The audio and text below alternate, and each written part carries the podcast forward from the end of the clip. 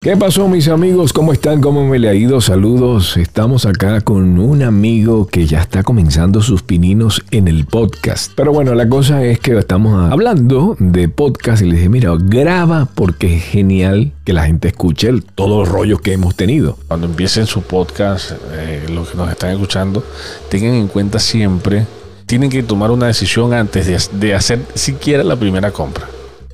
Lo primero que tienen que hacer es pensar en a qué nivel lo quieren llevar.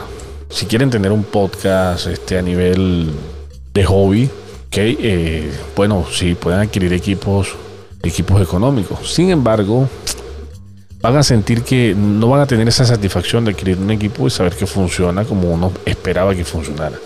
Van a tener equipos que van a tener ciertos, este, ciertas limitaciones y eso quizás lo pueda frustrar antes de, antes de empezar el podcast, ¿no? Claro, porque lo que pasa es que para los clientes, sobre todo si vas a meterle clientes, tú sabes que yo le coloqué un cliente pesadísimo que se llamaba Jarro Café o que se llama Jarro Café y lo utilicé en, por mucho tiempo. Ellos fueron mi sponsor. Wow, tenía jackets, eh, ropa, pero cantidad, hermano.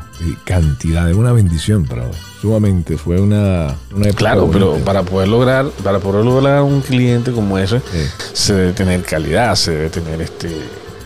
se debe notar que el podcast se hace a nivel profesional. O sea, a nivel profesional, cuando se le dedica realmente las ganas, se le invierte el tiempo, se le invierten este todo este tipo de, instrumentos que se necesita, todos los equipos. Y ahí puedan tener un, podcast a nivel profesional. Sí, sí. Tienen que escoger desde entrada, desde entrada qué quieren hacer. Si lo que quieren es solamente experimentar, yo les diría que ni siquiera compren equipos. O sea, lo pueden hacer con el celular, lo pueden hacer con, con los audífonos, los auriculares sencillos de la computadora y ahí ustedes experimentarían. Pero si quieren hacer algo a nivel profesional, no esperen hacer algo a nivel profesional con equipos baratos.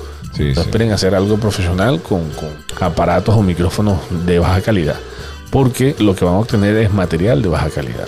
Y tú Entonces, adquiriste el, el gato, pero dices, bueno, el gato, ¿en qué lo puedo utilizar? En mucho. Por ejemplo, en uno de los podcasts que yo tengo, que tengo, por ejemplo, hecho chistes y cosas así, entonces inmediatamente pongo la risa, por ejemplo.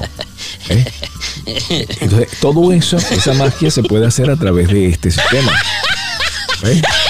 Y, eso la gente no lo sabe porque utiliza el gato nada más para hacer otras cosas, pero es una magia, una magia. No, el gato, te, el gato te facilita la vida. Coño. Una cantidad enorme. tú imaginas tener, tener la... O sea, yo, si tú sacas la cuenta, yo tengo el, la, la consola que tienes en el gato es infinita infinita. Puedes tener páginas sobre páginas sobre páginas. Es increíble. Entonces, puedes tener una, infinidad de opciones. Sí, sí, sí. Claro, por supuesto. Yo Con 32 llaves tiene Desde el ID de Meteoro. Estás en Meteoro Show. El ID, por supuesto, de, del venezolanismo. Venezolanismos.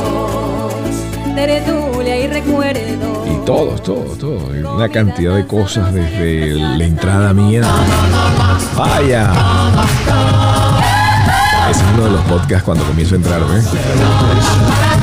Entonces aquí yo presento a la Barbie Girl. Y después de Barbie Girl presento a un amigo mío que se llama Miguel Paneque que dice que...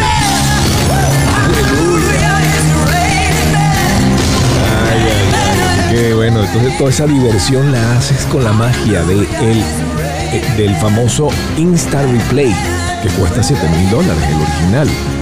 Pero esto prácticamente te hace lo mismo, para mí mejor, para mí esto es mejor. Y, es sumamente sencillo de modificar las llaves, sencillo de utilizar y, es muy versátil, o sea, para la, para la hora de grabar podcast o, o inclusive yo lo, yo lo utilizo de varias formas, o sea, porque la gente cree que el gato nada más es para hacer los podcasts. No, el gato funciona de diferentes no, no, No. Yo lo utilizo para trabajar, yo lo utilizo para todo. Para Pero todo no es para hacer los podcasts. Es un invento de nosotros, eso ni, lo saben ellos. Eso lo hicieron nada más para hacer los switch de cuando estás jugando. Cuando tú estás es correcto, para cuando estás haciendo streaming. Eh, sí, cuando estás en esos juegos, tú vienes, le das el botón, inclusive tienen ahora en el OBS, puedes también hacer magia con el OBS con ese sistema te poncha diferentes cámaras, es, es, genial. Pero hasta ahí era. Esto que estamos haciendo nosotros hay muy pocos podcasters. O sea, hay muy- ellos no les interesa este, este mercado. Ahí Porque ¿cuánto, Sí. ¿cuántos podcasters hay? es algo, es un tema olvidado, ¿no? Pero sin embargo el podcast tiene una magia que ha sido por siempre la magia de, de- viene con la magia de la radio, pues. Sí. Es el hijo del- del- de la radio. Sí, es esa magia de escuchar. A mí me gusta más esto. no visualices, sino que A imagines. mí me gusta más esto que la radio. muchísimo. Porque ¿no? la radio sufres mucho para hacer un programa igual. Sufres la misma, bueno, no mucho, sino la misma cantidad que sufres haciendo un podcast. La diferencia es que se muere. Pero eh, ¿a qué te refieres cuando dices sufrir? Sufre. O sea, ¿en qué, en qué aspecto? en que tú tienes que hacer la postproducción, que tú tienes que hacerle el opening, o sea, el- la apertura, tienes que hacer el outro, que sería el closing, tienes que hacerle lo que es la producción. Y después que terminas tú todo tu trabajo, se murió. Se murió, salió al aire y se acabó.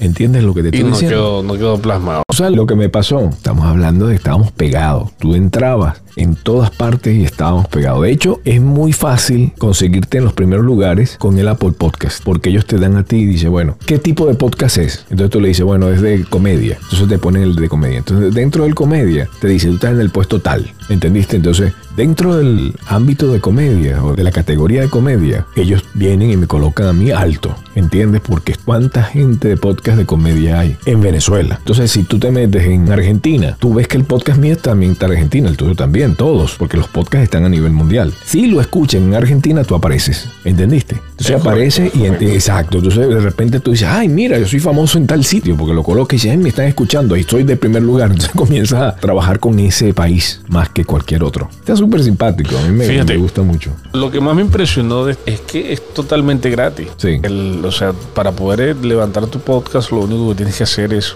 eh, previamente haber grabado. Él te genera el RSS, que es lo más importante para poder publicarlo en otras Buenísimo. plataformas. Súper chévere. Exacto, no son de esa- no son como algunas plataformas que te obligan a que solamente el podcast esté con ellos. No. Es que el podcast permiten- desde el comienzo, desde el comienzo es para una persona que ha tenido o está económicamente bien estable, pues porque tienes que invertir mucha plata. En el comienzo invertí Sí. dos mil y pico de dólares solamente en hosting y todo porque lo compré por 20 años. Te voy a explicar. Primero no lo compré por 20 años, primero lo hacía mes tras mes. Llegó esta gente, me cerraron. ¿Y por qué tienes tanto? Y me lo cerraron al año y quedé corriendo. De hecho, Godari también me lo cerró. Ahora Godari, estoy hablando en esta época. Y eso que le dije, pero ¿por qué si yo no estoy haciendo el hosting con... Bueno, solamente perdí los podcasts, ellos me lo eliminaron.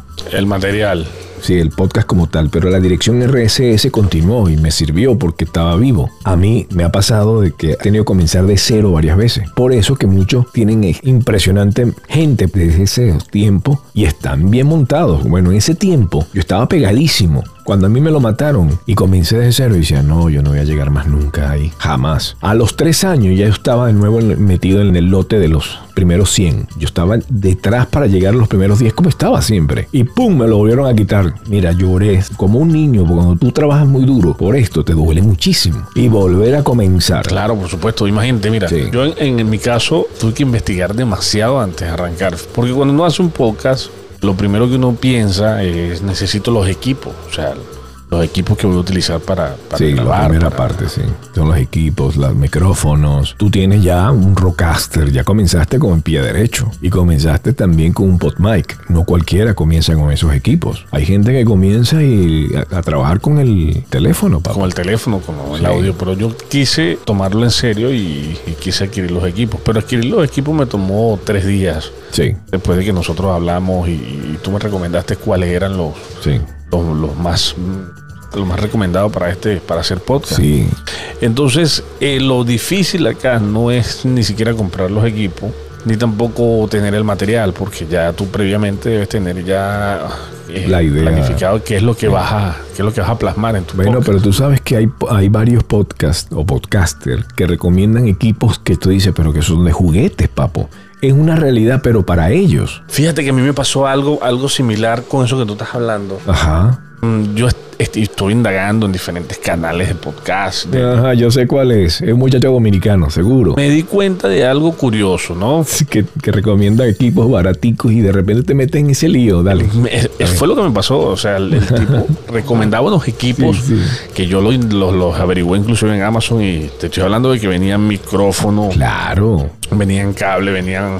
Y te vale 100 pesos todo, compadre. Todo. Es, es Sí, una cosa como increíble, 120 sí. dólares, algo así, ¿no? Sí, Entonces yo sí. dije, wow, pero entonces. O sea, Sí.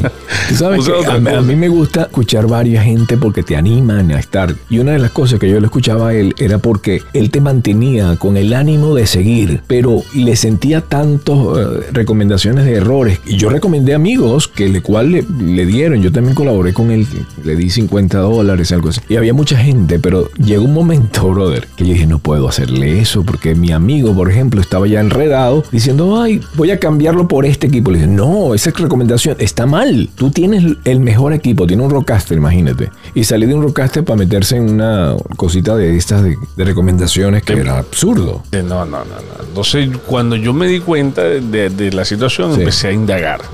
Efectivamente, hay una gran gama de equipos que uno puede utilizar. Sí, es mucho. Hay equipos, hay equipos que son inclusive similares al Roadcaster, Sí. pero en calidad la diferencia Sumamente inferior. es- es- son Claro. inferiores entonces. Claro. Inclusive la gente, las opiniones, porque uno lee mucho las opiniones. Sí. En muchos de estos equipos decía, oye, funcionó una semana y ya después no funcionó como era debido. Sí. Eh, apenas lo conectas, funciona excelente, pero ya cuando haces tres, cuatro sesiones largas, el equipo como que se cansa, se Se sobrecalienta. calienta sí. Bueno, yo me compré un Maono Caster que viene siendo una versión mínima del, del Rodecaster. Es una copia, una mal copia que yo te dije a ti, mira, este es uno de los que la gente está recomendando por ahí, que yo no te recomiendo porque lo tengo, aquí está. Yo tengo todo y sé por qué no sirve, porque ya lo tengo. Lo compré porque me pareció súper chévere. Y wow, se veía idéntico al Rodecaster. Y bueno, voy a tener esta opción. ¿Y de qué me sirvió? Bueno, nada, se lo regalé a mi hijo para que juegue. Así de verdad, para que se lo ponga ahí en la computadora. La voz te lo baja, la voz se escucha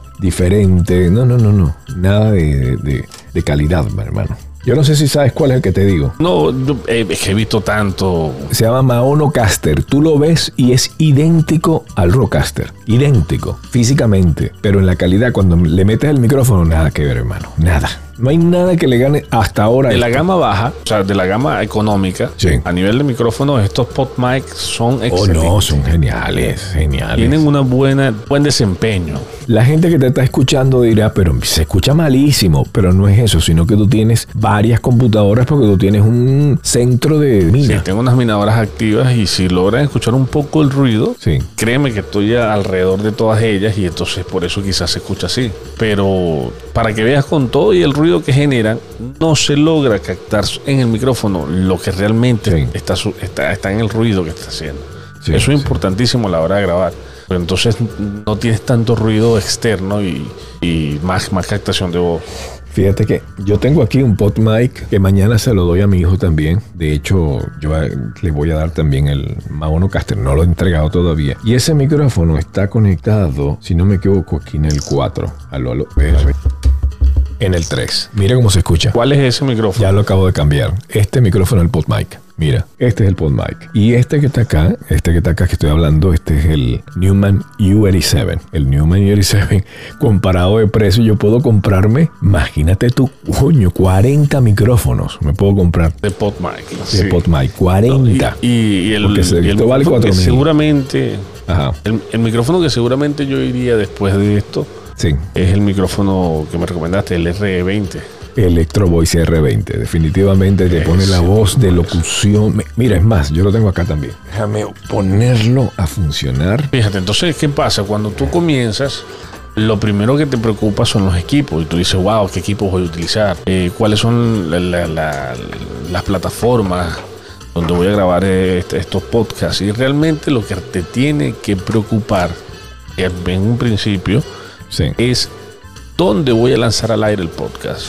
O sea, averiguar y tagar cuál se adapta más a tu necesidad, Sí, sí, sí, cuál te cierto. conviene más. Porque en muchos casos, como tú lo has dicho, en muchos casos eh, sale mucho más costoso en el momento que lo vas a lanzar al aire por escoger mal la plataforma o por seguir mal un patrón de, de combinaciones para poder hostear este, tu canal de podcast. Sale mucho más costoso a veces que los mismos equipos. Entonces, ¿qué es importante? Lo importante es saber que una de las plataformas, mm, digamos que más importantes en, el- en- en lo que es el- la, la reproducción es eh, Spotify. Sí, yo sé que mucha gente le tiene bronca, pero es porque conocieron el Spotify pasado. Entonces ahorita tienen bronca, muchísimo. De hecho, la mayoría del podcaster le ha hecho la cruz. Y cobraban. Entonces ahorita, conchale, que, que esta plataforma les esté dando, le esté dando la oportunidad a todos esos podcasters de poder eh, crear su canal de manera Sí. gratuita, qué positivo. Claro. Mira, estoy hablando ahora a través de Electro Voice R20. Si tú te pones a ver, mira, aló, aló, aló, aló, aló. Y ahora voy a trabajar con el papá de los helados, mira. Aló, aló, aló. Claro, el papá de los helados se escucha aquello, brother, ¿viste? Un ingeniero de sonido que él me dice, oye, grábame el, el voiceover, pero grábamelo esta vez con Electro Voice. Y yo, ¿estás seguro? Coño, estamos hablando de mucha diferencia de plata. Grábamelo porque me suena más normal. El otro suena muy grueso. Suena muy grueso. Entonces necesito que se escuche más normal. Entonces, eh, porque era más conversado. Era una cuestión ahí de, tú sabes que le hago la voz a canal de televisión llamado Canal de la Fe, que sale acá en Miami, 22.2. Y entonces él quería que sea algo así, por ejemplo, ¿está usted pasando por una situación incómoda en su vida? Entonces este micrófono te ayuda para eso. Cambia el otro diciendo eso mismo, ¿está pasando por una situación incómoda en tu vida? ¿Ven? Es como más... ah, Si le da más fuerza. como más gruesa, ¿ves? Es más... mm, ajá. Pero es depende del gusto de cada quien, de, de cada cliente. Te estaba sonando, moví el micrófono acá. Mira, no sé si lo escucha. Ay, Dios mío.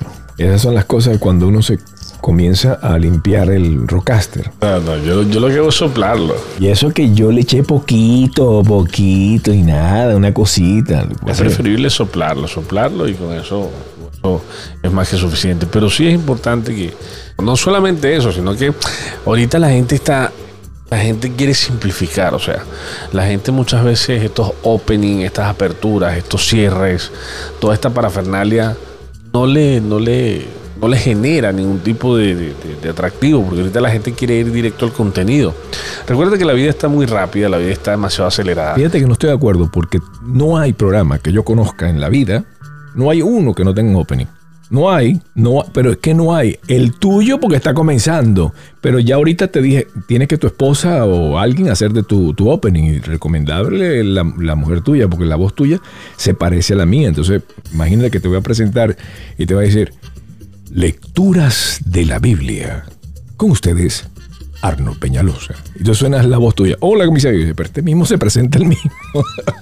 se presenta el mismo. Bueno, ojo, yo también no me presentaba a mí mismo hasta que ya yo lo cambié y le dije a un amigo mío que es locutor, que es de Univision, y dije, coño, papo, preséntame. Y es el que me presenta en algunos podcasts. Sí. Oye, saludo a la gente de Miami. ¿Cómo está la gente de Miami?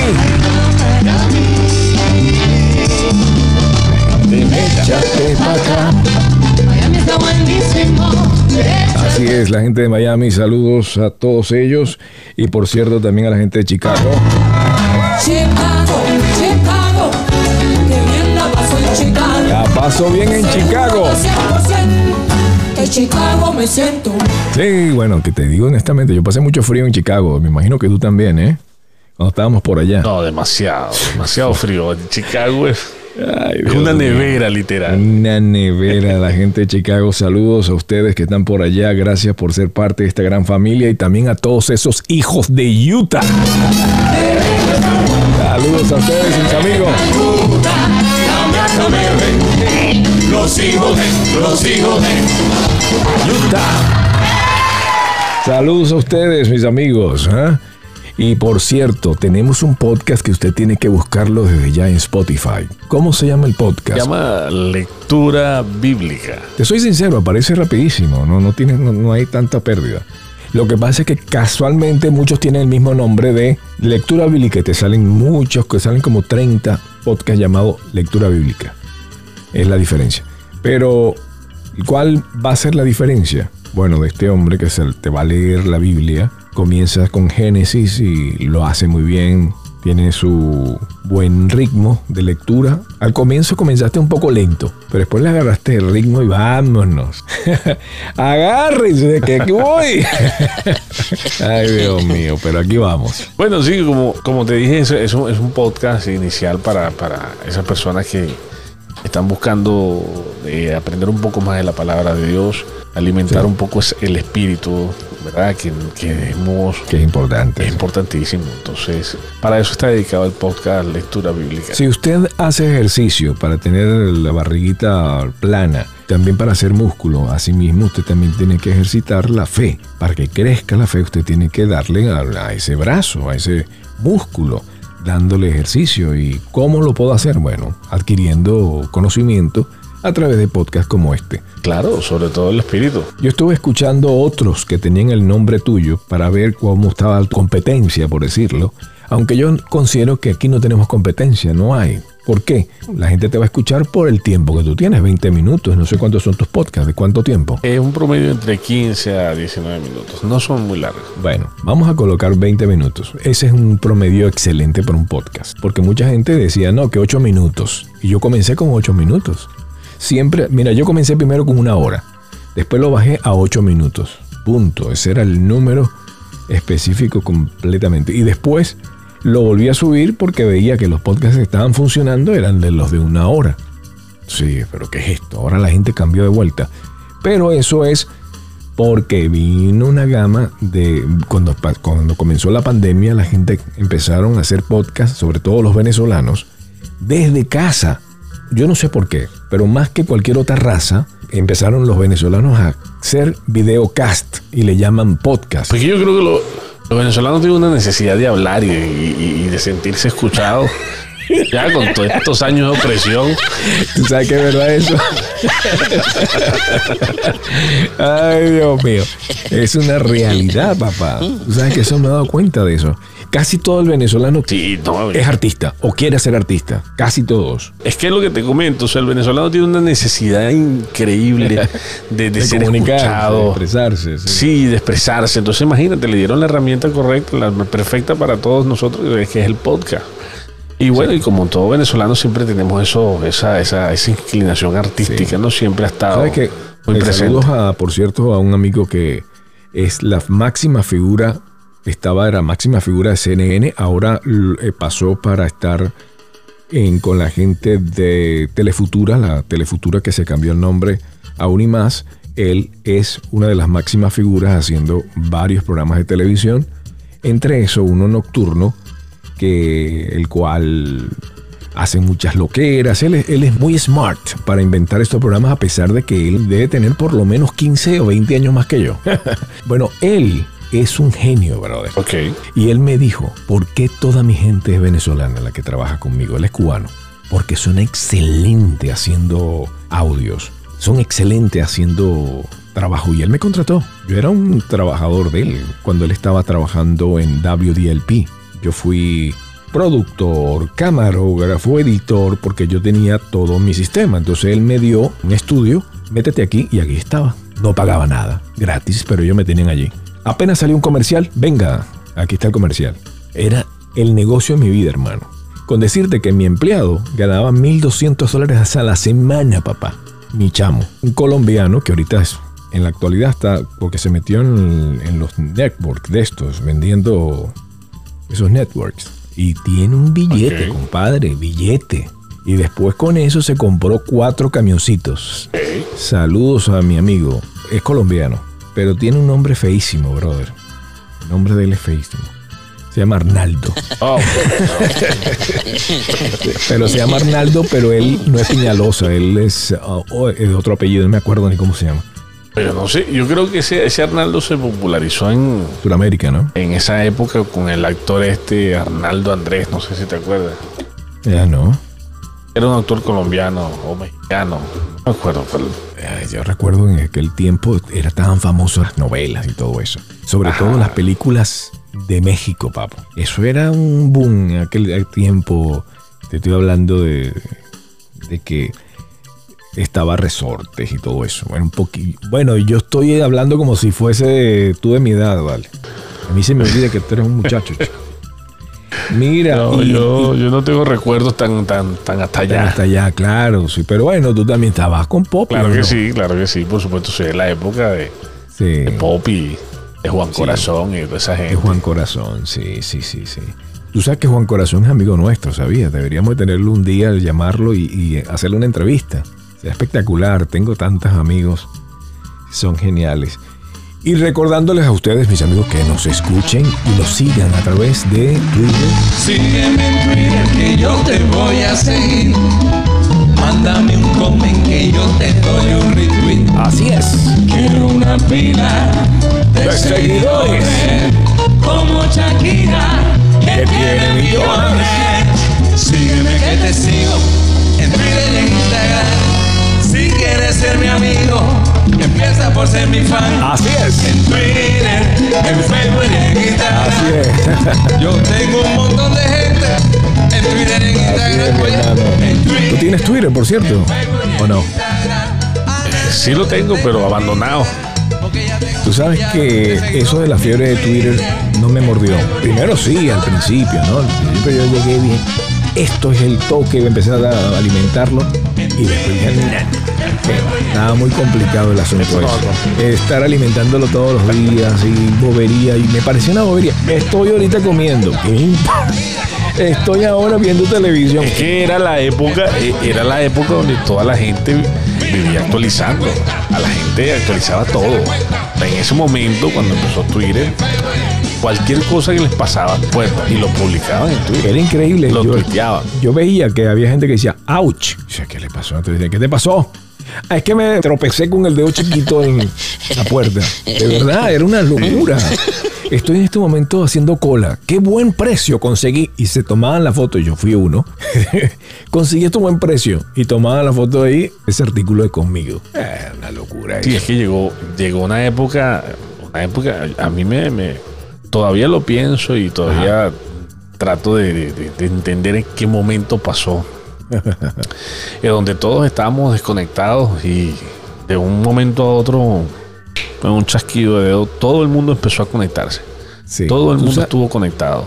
Y hasta ahora. Te voy a decir algo profundo. Te parece una locura, pero bueno, fue lo que me pasó. Estaba en, en casa y de repente escucho una voz que me decía, ¿sabías tú que cada quien tiene su árbol? De Adán y Eva. Ok, cada quien tiene su árbol. Yo me quedé pensando en esa voz que me dijo eso. Cada quien tiene su árbol. Empecé a analizar. Y después me di, ¿verdad? Porque es diferente al árbol tuyo al mío. Por ejemplo, quizás si tú tienes un problema de alcoholismo, que Dios te cuide, eh, entonces tú no puedes tocar el alcohol. Es diferente al otro que tiene problemas de que tiene que ver pornografía. Entonces este hombre pues tiene el problema de que su árbol es la pornografía. O el otro que tiene el problema de que tiene mal carácter. Entonces el árbol de él es que tiene que cuidar su temperamento. ¿Entendiste cómo es? Cada persona tiene, tiene un pecado. Y cada persona tiene un pecado que lo convierte en, debilidad. Debilidad, pero no necesariamente pecado, fíjate. Por ejemplo, el tipo que está comiendo o tomando mucho azúcar. Yo tengo un amigo que tiene un problema de diabetes, papo. Un amigo mío y era la voz de un canal muy importante. Y él por ese problema perdió trabajo, perdió todo y ahorita está pasándola apretado, hermano. Y tiene que estar ahora fumando qué? Marihuana para quitarse el dolor, papá. Imagínate. Te estoy hablando de lo que conllevó el azúcar, papo. Porque no aguantaba. Él era un tipo que se iba conmigo y él pedía su shake. ¿Me entiendes? Su shake bien grande, papá. Y tenía un carro hermosísimo, espectacular. Ahora eh, tiene un mal carácter impresionante, pero yo creo que fue la droga, porque no era así. Él no era así, él no era así. Él era tipo normal, pero ahora es esa tal cual es una gran hijo de tantas y yo no sé qué. Y entonces esas maldiciones que decían, no, no puedo, no puedo estar con este, no puedo, no puedo. Esa parte es muy comprensible porque una persona que está pasando por una situación donde, donde no la está viendo bien, pues entonces estas personas normalmente tienen una rabia por dentro y esa rabia se hace notar cuando, cuando ya no ya llega un momento en que no le importa no le importa nada y la rabia se hace notar y es una rabia generalizada es una rabia contra todo el mundo contra, la existencia completa Sí, porque quieren conseguir la razón, o sea, quieren entender la razón o, la, o, o por qué le sucede esto a ellos y no le pasa a otra persona que quizás hizo lo mismo o estuvo en iguales condiciones. sí. Pero como, como cada quien tiene un camino que recorrer y cada quien tiene pruebas que pasar, obviamente quizás lo que faltaría ahí es más de Dios, ¿no? Sí, sí. Yo en, ese, en esos casos particulares siempre recomiendo buscar a Dios. Porque no- nosotros a nivel de, de sociedad tenemos unas mentiras, unos, unos- tenemos una- una- unos velos tapa- tapándonos la realidad. En esto estamos porque mucha gente día se siente deprimida, hoy mucha gente se siente fracasada, hoy mucha gente se siente desanimada. ¿Por qué? Porque tenemos una creencia sí. errada. O sea, tenemos creencias erradas de lo que son el éxito, tenemos creencias erradas de lo que son este ser eh, eh, feliz, tenemos una creencia errada y, y cuando tenemos una creencia errada, por supuesto, nos vamos a sentir frustrados porque sí. todo lo que es errado siempre nos lleva a la frustración. Es que me recordaste a, la- a lo que está pasando pues con los baby boomers. Estos que nacieron en 1949 hasta el 1964. Esos del baby boomer que están alrededor de la población, son unos 12 millones de baby boomers. Y me imagino que te acuerdas o sabes por qué, ¿no? Porque en ese tiempo era el boom de que las mamás tenían 12 hijos. Sí, por ejemplo, sí. tu abuela, ¿cuántos hijos tuvo? Tuvo que, creo que aproximadamente 11, 12, por esa, por esa, por esa cifra. Bueno, esos son los baby boomers. Es increíble. Tu abuela, por supuesto, es de, la generación. Era lo que se destilaba. Sí, era la generación del silencio, la abuela tuya seguramente, que nació en- entre 1930 a 1948, seguramente ella del, del 44, no sé. Bueno, ellas son la generación del silencio que venían de la posguerra, ¿no? Que ellos le decían, usted se calla cuando hablan los mayores, cállese. Y, Ok, mami, ok, y es cierto, porque eso le pasaba también hasta a la siguiente generación. Los baby boomers, que ahí es donde entra mi mami, a ellos les mandaban a callar también. Cállense, que no sé, usted no hable cuando hablen mayores. Ajá. Es que al final no nos hemos dado cuenta, o sea, Sí. digo, no nos hemos dado cuenta como sociedad Sí. de cuál es la forma correcta ¿ok? de, de- de actuar o cuál es la forma correcta como sociedad de, de- de- de- de ser, ¿no? Porque fíjate, los baby boomers en ese caso sufrieron mucho lo que el no poder expresarse, no poder decir lo que sentían, no poder, eh, ¿sabes?, dar una opinión, porque se consideraba precisamente lo que tú has dicho, que el- los niños debían callarse. Ahora, si nos vamos ahorita, hoy en día, pasa todo lo contrario a nivel exagerado. Ahora, hoy en día los niños hablan demasiado y opinan demasiado sobre cosas que, que no deberían opinar. Claro, y se meten en la conversación de los mayores. Y, Claro. Sí, sí, sí. Y entonces están opinando, diciendo, criticando. Y, y cuando tú los ves, y tú dices, oye, pareces un. No sé si, si a muchos les ha pasado lo que están escuchando ahorita, uno le dice, oye, parece una viejita o parece un viejito, porque está como gruñón, ¿sabes? Entonces, eh, uno no se da cuenta de, de lo, de, lo que, de lo que es el- los extremos de lo que pueden causar. ¿Por qué? Porque si ahorita tenemos una sociedad demasiado eh, descarada. Anteriormente, como por la crianza, eh, no se veían este tipo de, de- de cosas irregulares. Pero hoy en día ya las cosas irregulares son normales. Sí. Eh, y esto es algo que, que- que es delicado, es delicado, por eso es que eh, mi recomendación siempre, lo que llevo pensando y mi recomendación siempre ha sido buscar un poco más de, de la, de la palabra en donde puedan Sí. conseguir dirección para poder entender cuáles son eh, tus verdaderos talentos, cuáles son las virtudes que realmente eh, Dios te ha, te, ha, te ha- te ha dado para que puedas combatir esta enfermedad social que hoy, en, que hoy en día está causando muchísima, pero muchísima depresión y tristeza. Anteriormente sí, sí podría existir, se podría decir que habían casos de depresión, pero hoy en día son estamos como que dice a- son lo más popular. Ahorita cualquiera puede sufrir, cualquiera sufre de depresión, cualquiera sufre de, de- de- ansiedad. En la época nuestra nos daban nuestro trancazo y ¡pum! ¡Vaya, no sea tonto! ¿Qué, qué te pasa a ti? Te dan tu pecosá y te sacaban de una depresión fácil a fuerza de golpe, papo. No, te- increíble. Te, quita- te quitabas de la depresión. te, te- te hacían una depresión. Solo chancletazo y para que tú para que no te pusieras creativo. Esa era la mamá, la mamá de uno decía, toma tu tomate. y te daba que no te fallaban con la chancleta. Y- y, con eso te reseteaba. Porque ahí te reseteaban el cheat. Ahí tú volvías otra vez en ti mismo. Tú dices, coño, ¿qué pasó, vale? No te daba tiempo de deprimirte porque tú lo que estabas era preguntando, coño, ¿qué pasó aquí, brother? ¿De dónde vino ese chancletazo? Entonces tú tenías que dedicar Esa tu no tiempo a desarrollar. venir. Claro, tú tenías que dedicar tu tiempo a desarrollar skills para evitar chancletazos y para evitar correr y Como- ponerte doble blue jean y tú sabes, no Matrix, tenías como tiempo. Matrix, te da- como Matrix, te echaba para atrás y todo. Sí.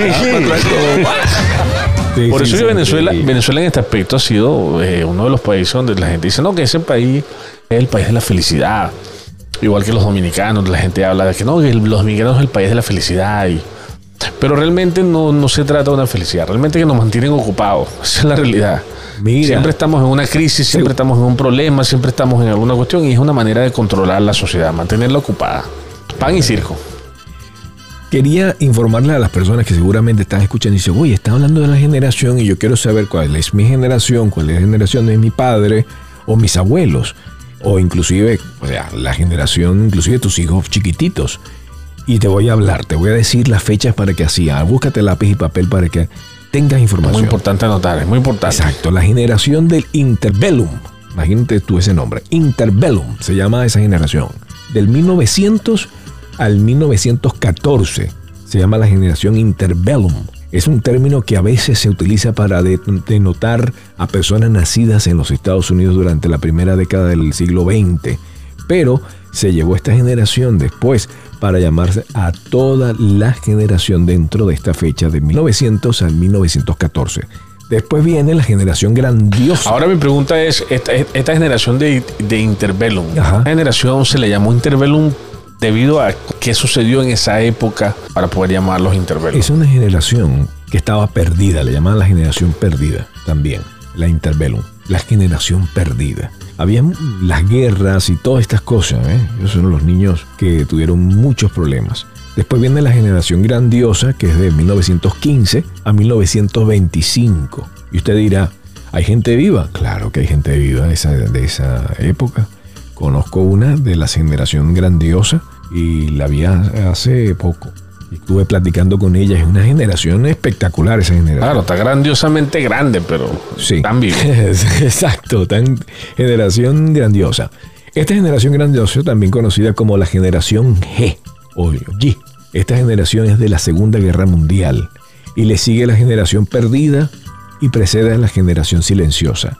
La generación se define generalmente como las personas nacidas entre 1915 a 1927, pero lo, lo arreglaron y pusieron, no, no, no, esta es la generación 1915 a 1925, así que esa corrección tiene que usted cambiarla si, si alguien le dijo que es hasta de 1927 la grandiosa. Bueno, le voy a decir, la generación silenciosa es de la 1926 a 1945. Esta generación define generalmente a las personas nacidas en 1926 a 1945, así que ahí está mi mamá, generación silenciosa. Mi mamá nació en, en el 44 y mi papá en el 45, así que ahí está dentro de esa generación silenciosa. Y después entran los baby boomers, que nacieron en 1946 hasta 1964.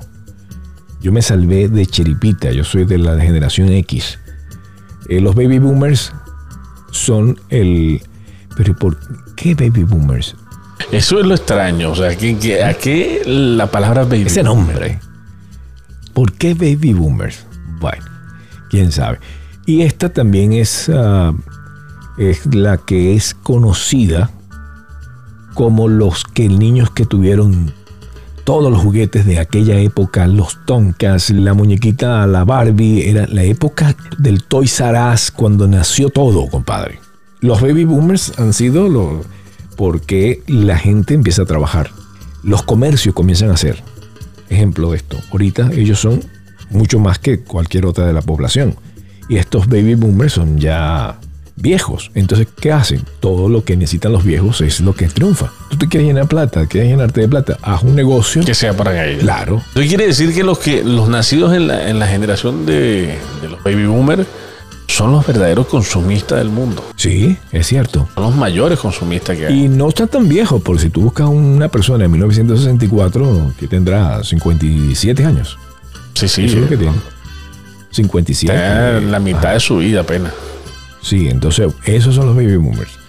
Y después viene la generación X, que es donde entro yo, que es de 1965 a 1981. Esa es la generación X. ¿Tú naciste en qué fecha? Yo nací en el 84. 84, o sea que tú estabas ahí en, casi en la línea. Tú eres milenia, o sea que eres uno de los primeros millennials en nacer. Y cierra milenia en 1996. Ese es los millennials. Los famosos La milenios. generación también conocida como el milenio. Y después viene la generación Z, que nacieron en el 2001 al 2015. Generación Z. También conocida con otros nombres por la polémica de tantas cosas como las computadoras. La, de verdad que tienen todos esta generación. Sí, sí, esta generación ha sido, esa parte, o sea, no, no han tenido que tener una transición, sino que ellos simplemente ya llegaron cuando estaba todo listo y lo único que han hecho es adaptarse normalmente. Por eso uno veía niños de cuatro años con tablets y uno ni imaginarse que a los cuatro años pudiera manejar una tablet. Los millennials tuvieron una transición entre no tener y tener. Porque,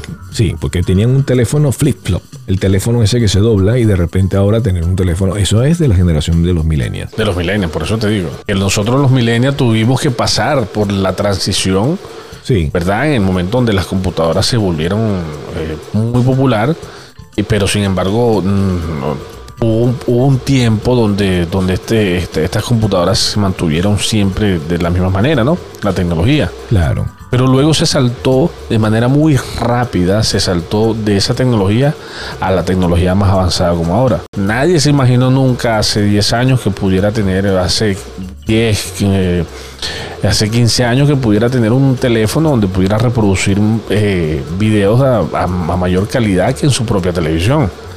Entonces, eh, nos ha costado porque nos hemos tenido que ir adaptando a cada uno de los avances. Sin embargo, lo de esta generación los han tenido, lo han tenido todo desde el principio. Desde un principio ha tenido la, la tecnología más avanzada.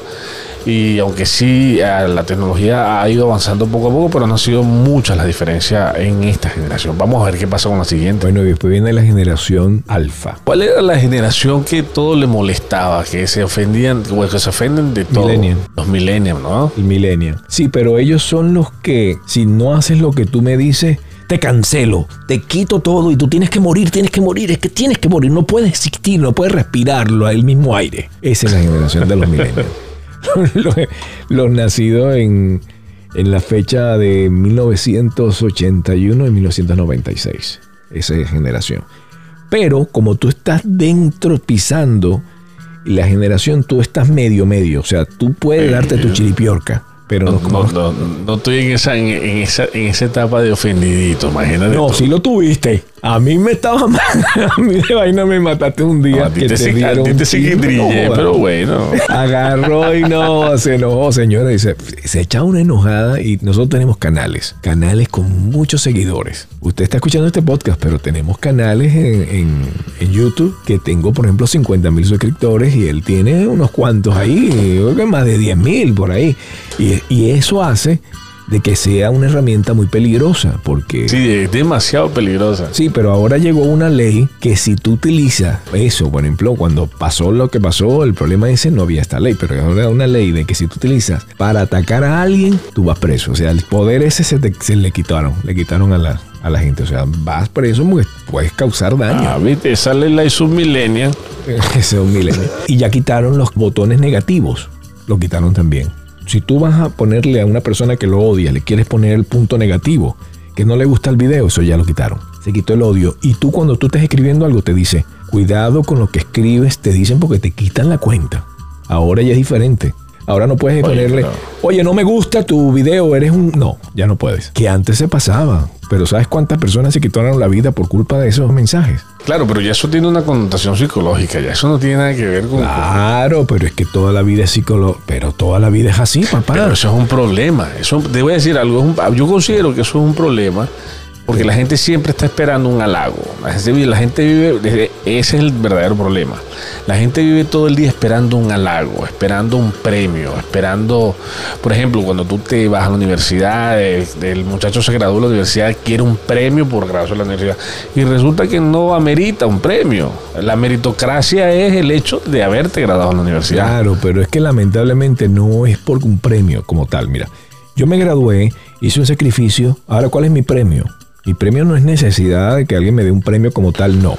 El premio es que ahora voy a tener un respeto. ¿Cómo está, doctor? Efectivamente, eso, es- eh, eso se llama meritocracia, pero, Sí. pero hoy en día no es tanto la meritocracia, sino lo que voy a lo que la persona quiere recibir como premio prometido por, por cumplir esto. Esto pasa porque los padres han tomado la, la- la- la iniciativa durante estos 20 años de, de premiar a los niños ahora.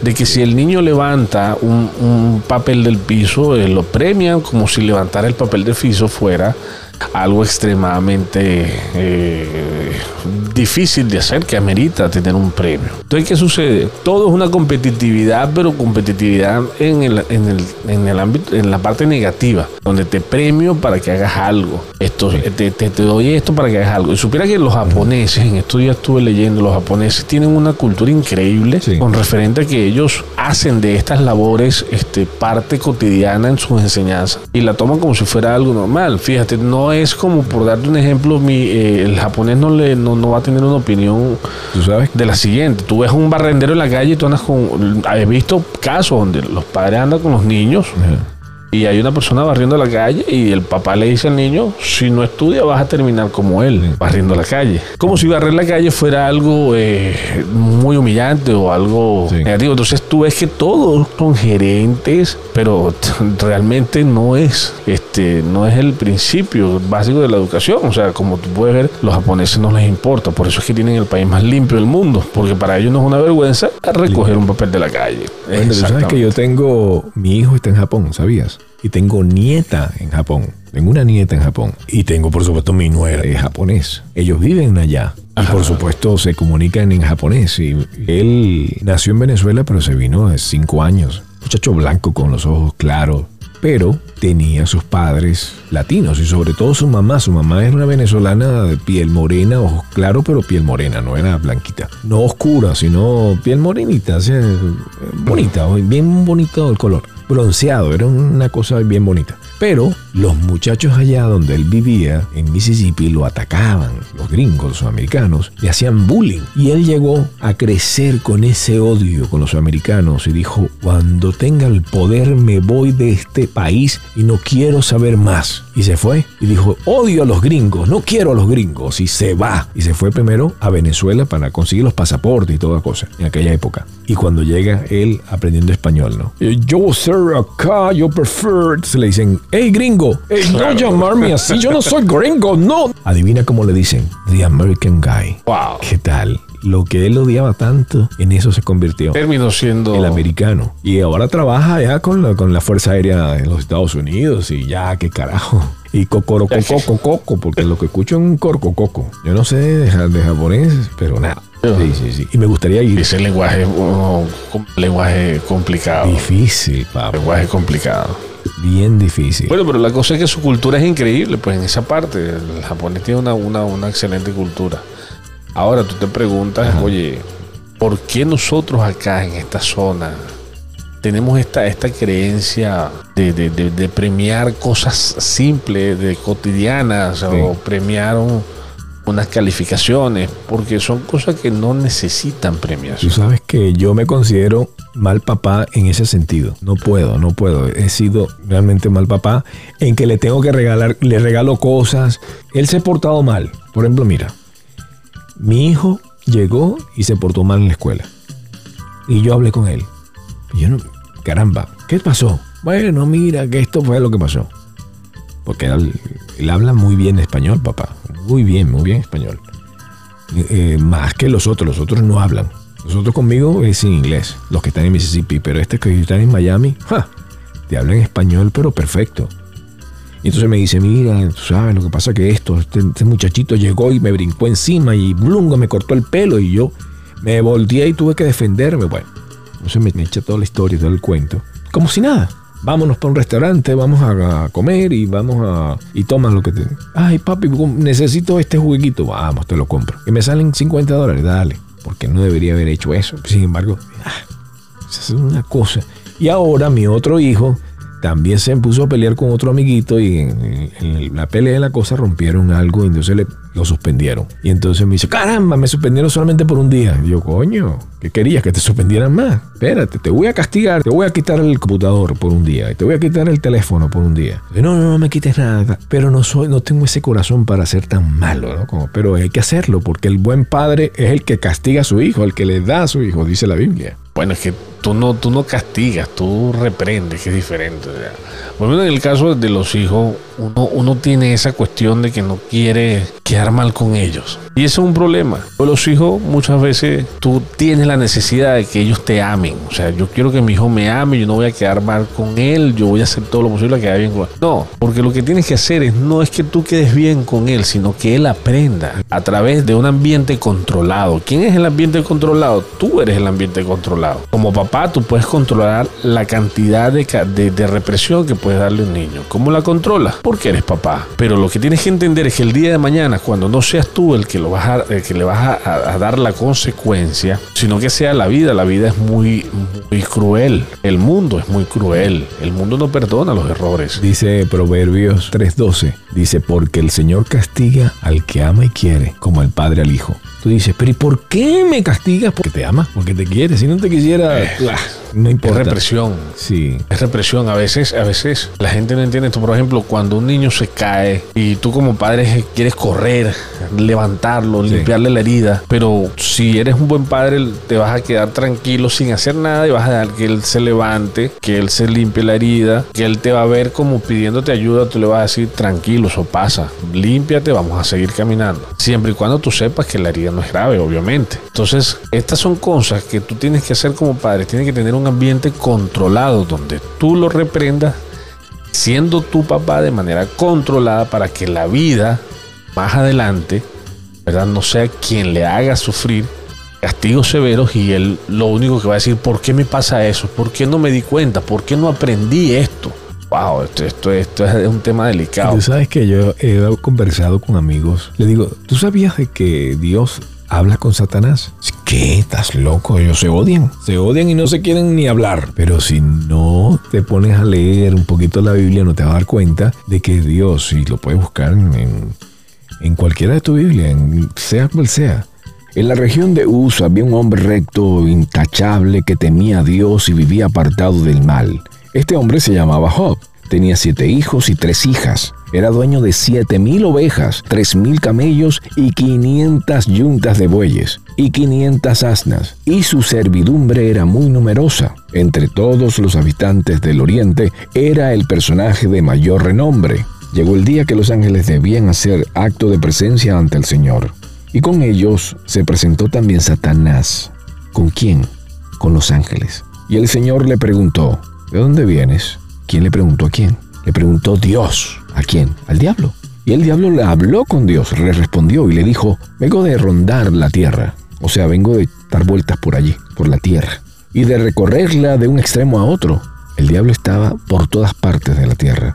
Y le respondió a Satanás, te has puesto a pensar en mi siervo. ¿Quién dijo esto? Dios, el Señor. ¿A quién? A Satanás. No hay en la tierra nadie como él. Es un hombre recto, intachable, que me honra y vive apartado del mal.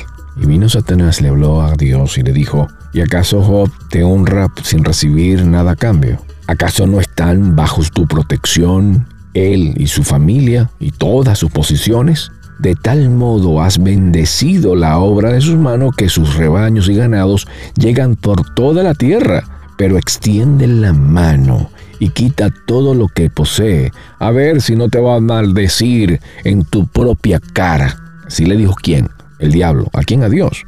Entonces el Señor, o sea, Dios, le dijo, todas sus posiciones están en tus manos. ¿En manos de quién? Del diablo. Todas las posiciones de su Hijo perfecto, bueno, íntegro, se la quitó.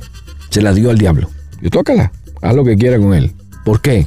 Porque se portó mal, mi hijo. No. Porque no me hizo caso. No.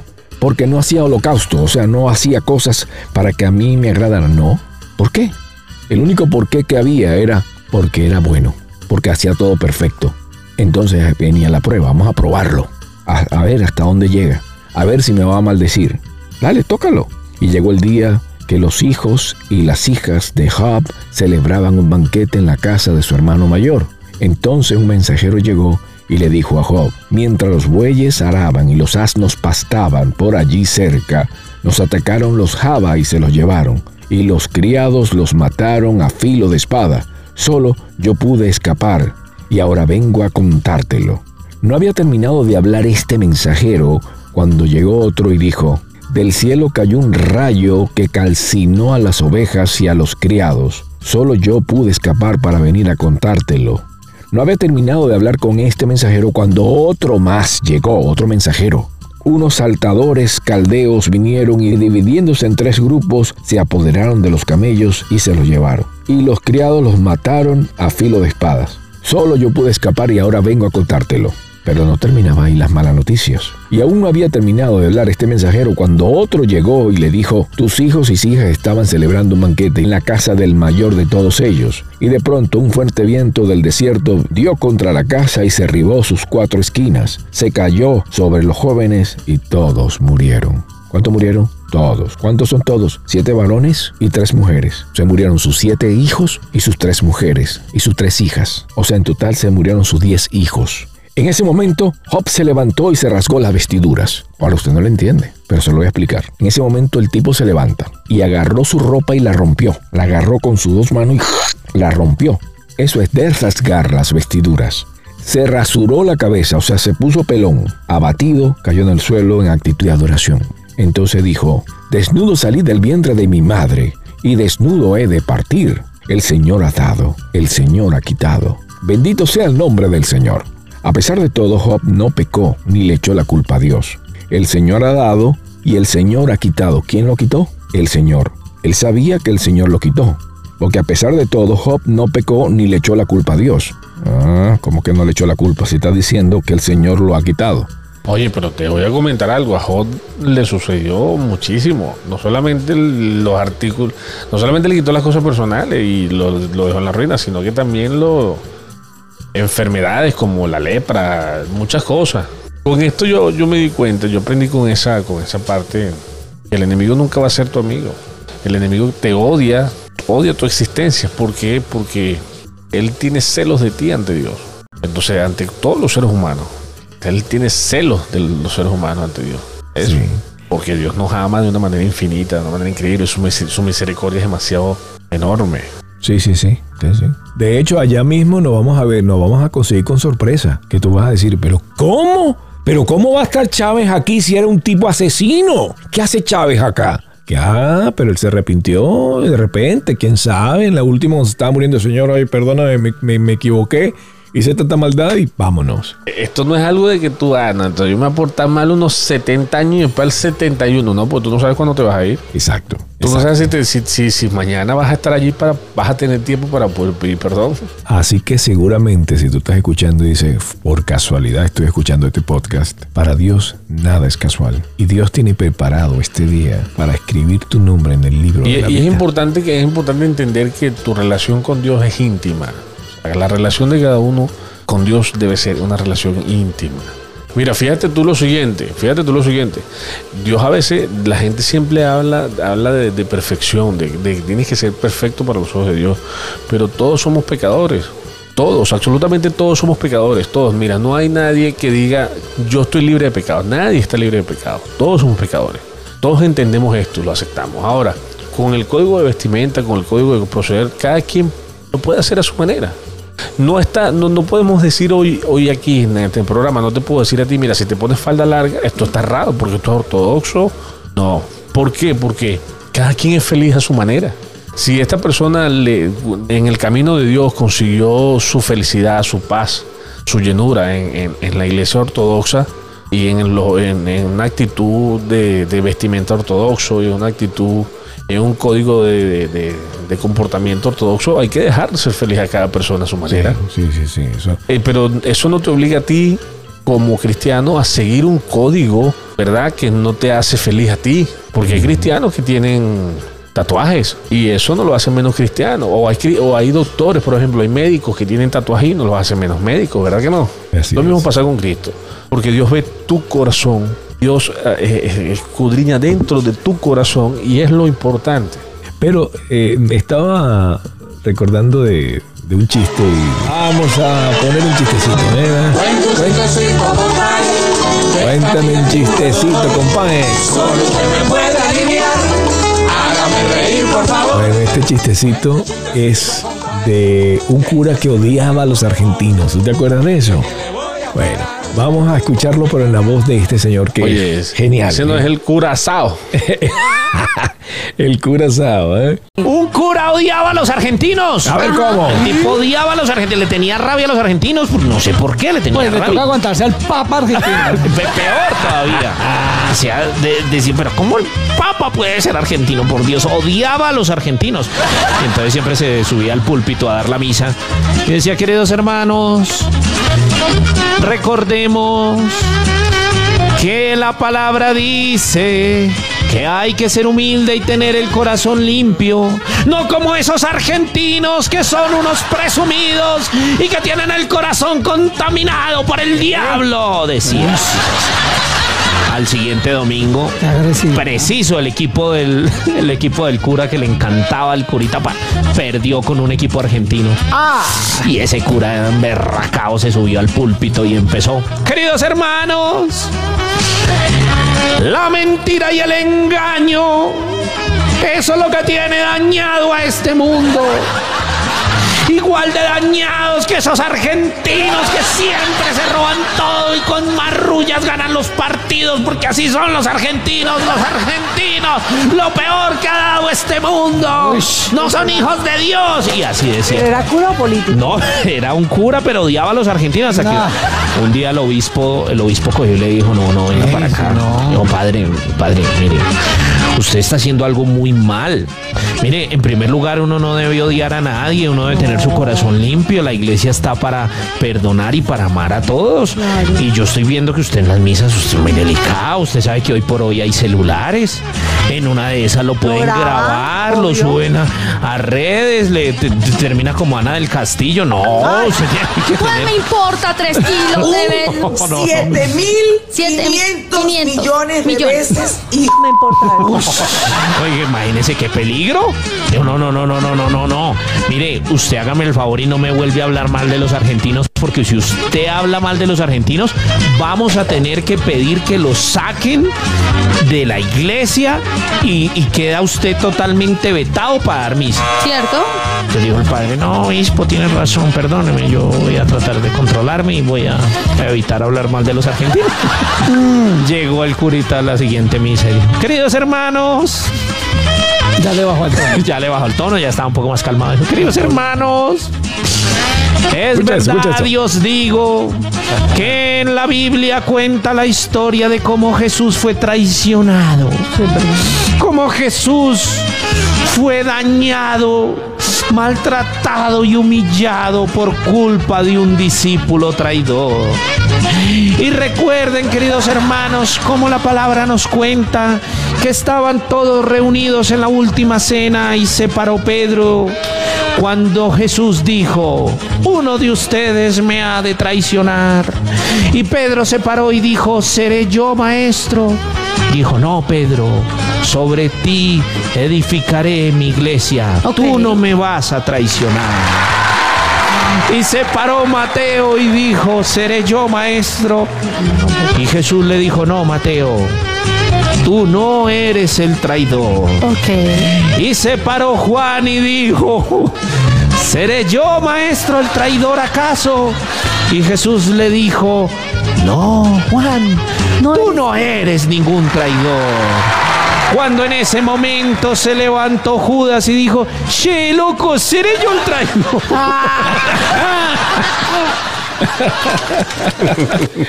Ay, Dios mío, qué locura, compadre. Bueno, este lo disfrutamos, la pasamos bien. Creo que definitivamente usted tiene que ir ya, desde ya, al podcast de Alnartlo Peñalosa. Vas a disfrutar de, definitivamente de este podcast que te va a llevar de la mano, llevándote la lectura de la palabra de Dios. Eso, así Claro que sí, es. estamos allí para, para servirles a todos ustedes. Y espero que lo disfruten y, y les, les haga le llene ese, ese- ese espíritu de alimento, la palabra del Señor. Buenísimo. Bueno, despídete y invita a las personas que, que, que vayan. ¿Y cómo van a buscar? ¿Qué tienen que colocar? Bueno, claro que sí. Pueden ir a Spotify y colocar dentro del cuadro de búsqueda lectura bíblica Naldo A. Peñalosa. Allí van a tener Sí. todo, lo- eh, comenzando desde el Génesis, van, se van a ir subiendo capítulo por capítulo todos los días para que usted pueda disfrutar de toda la Biblia completa, ¿verdad? día tras día. Me tiro varios capítulos. Siempre hago de 3 a, a 4 capítulos, pero son 10, 15 minutos nada más Sí. que vas a disfrutar bastante porque vas a conocer un poco de la palabra de Dios. Y Lo van a disfrutar muchísimo. Bueno, gracias por ser parte de esta gran familia y recuerden pues suscribirse a este canal y también seguirnos pues a través de los podcasts de Spotify, a través de todos estos podcasts. Así que este lo voy a colocar en diferentes lugares porque me gustó que hablamos de podcast, cómo hacer los podcasts, pero también hablamos de todo un poco como yo estoy acostumbrado de hacer. Me gusta magazine, tener varias cosas. Y el tuyo va a ser me gustaría que algún día hagas un podcast también de reflexiones acerca de la palabra de Dios. O sea, una reflexión acerca en sí de una palabra. Eso también lo podemos hacer tú y yo, si quieres. Claro, es que Es eso es uno de los proyectos, eso es uno de los proyectos que quería que ya conversar con todos ustedes porque nosotros ya habíamos plan- planeado la idea, ¿no? De, de- de Sí. tener un podcast dedicado para toda Estábamos la en. Texas, tú y yo, cuando empezamos a planear eso. Es correcto. Estábamos en Texas. Y es algo que vamos a llevar a cabo pronto para que ustedes también disfruten de, de- todo el contenido que allí vamos a, a compartir con ustedes. Usted no sabe, pero ambos somos empresarios, tenemos una empresa de camiones. Y Arnaldo, usted no lo conoce, pero hay una parte muy graciosa que tiene, que lo escuchamos un pedacito aquí, en una parte, ¿verdad? Que cuando echa sus chistes, y debería de hacerte varios chistes sumamente cristianos, religiosos, que deben ser bien simpáticos contados por ti, porque tienes la gracia, tienes el don de ese papá Dios de hacer reír, porque lo tienes, y pones la voz muy así, muy rara, así, ay, Dios. y que, que la gente tiene Claro, que escuchar. claro, todo eso, todo eso está planificado para lo que es uno de los podcasts que vamos a crear entre, eh, entre Steve y yo y vamos a hacer este, digamos que lo vamos a hacer más jocoso, pero siempre siempre enfocado Sí, para, la parte cristiana. exacto, dejar algo, dejar algo. Porque todo el trabajo que hemos que yo he venido haciendo, yo, yo hacía uno que era muy, muy cristiano. Y te voy a decir una vez, llegó una muchacha en- de Italia, cubana, italiana, casada con un italiano, donde me llama y me dice, tú sabes que yo estaba en cama, me estaba muriendo, y gracias a tu podcast cambió mi vida. Porque en ese momento que estaba mal, mi esposo buscó pastor cristiano. Poco te- le, le salió los podcasts tuyos. Y tengo yo la santa voluntad de, de- de hacer podcast para hablar de cosas de Venezuela, de añoranzas, de cosas de Venezuela. Y comencé a hacer venezolanismos donde hablaba pues la forma de hablar del venezolano. Que un día quiero que estemos ahí dentro de, esa, de ese parámetro de cómo hablar ve- cómo habla el venezolano, cómo habla el malandro, cómo habla la gente de, de, de los gochos y que son como medio colombianos, que tú le dices a un gocho que es colombiano y se enoja. Es como ahora, me imagino que los colombianos que le digan que, que son venezolanos varias, de, varias veces, eh, más de una se me han puesto enojada. Ayer vi una muchacha y le dije, tú eres venezolana, ¿verdad? Dios me libre tal coño. Y, ay, Dios mío, ay, Dios me libre, ya que era como que... Era como si le había mentado a su mamá. Digo, bueno, yo soy venezolano. ¿y qué? Nadie, nadie, es perfecto. Bueno, mis amigos, gracias por escuchar este podcast. Arnaldo va a hacerlo usted reír con locura y se lo digo en serio. eh, es la parte seria lo que va a escuchar en el podcast de él. Pero cuando ustedes escuchen, un podcast nuevo donde vamos a echar unos cuantos chistes y hablar también, sea, ser serio como la vida. La vida no es únicamente seriedad, ni tampoco es solamente chiste. La vida es seriedad, un equilibrio, llora, ríe. Es una mezcla de todo esto, es una mezcla de todo esto que crea un equilibrio perfecto. Así Pero bueno, es. amigos, muchísimas gracias por escucharnos hoy. Esti, gracias por invitarme a tu programa. Espero que, como siempre, te vaya excelente en todo lo que haces y que Dios te bendiga. Perfecto, vayan con Dios y sean grandes de corazón. Saludos de Steve Bocaranda, aquí a través de el podcast que te acompaña. ¿eh? Bye bye, cuídense.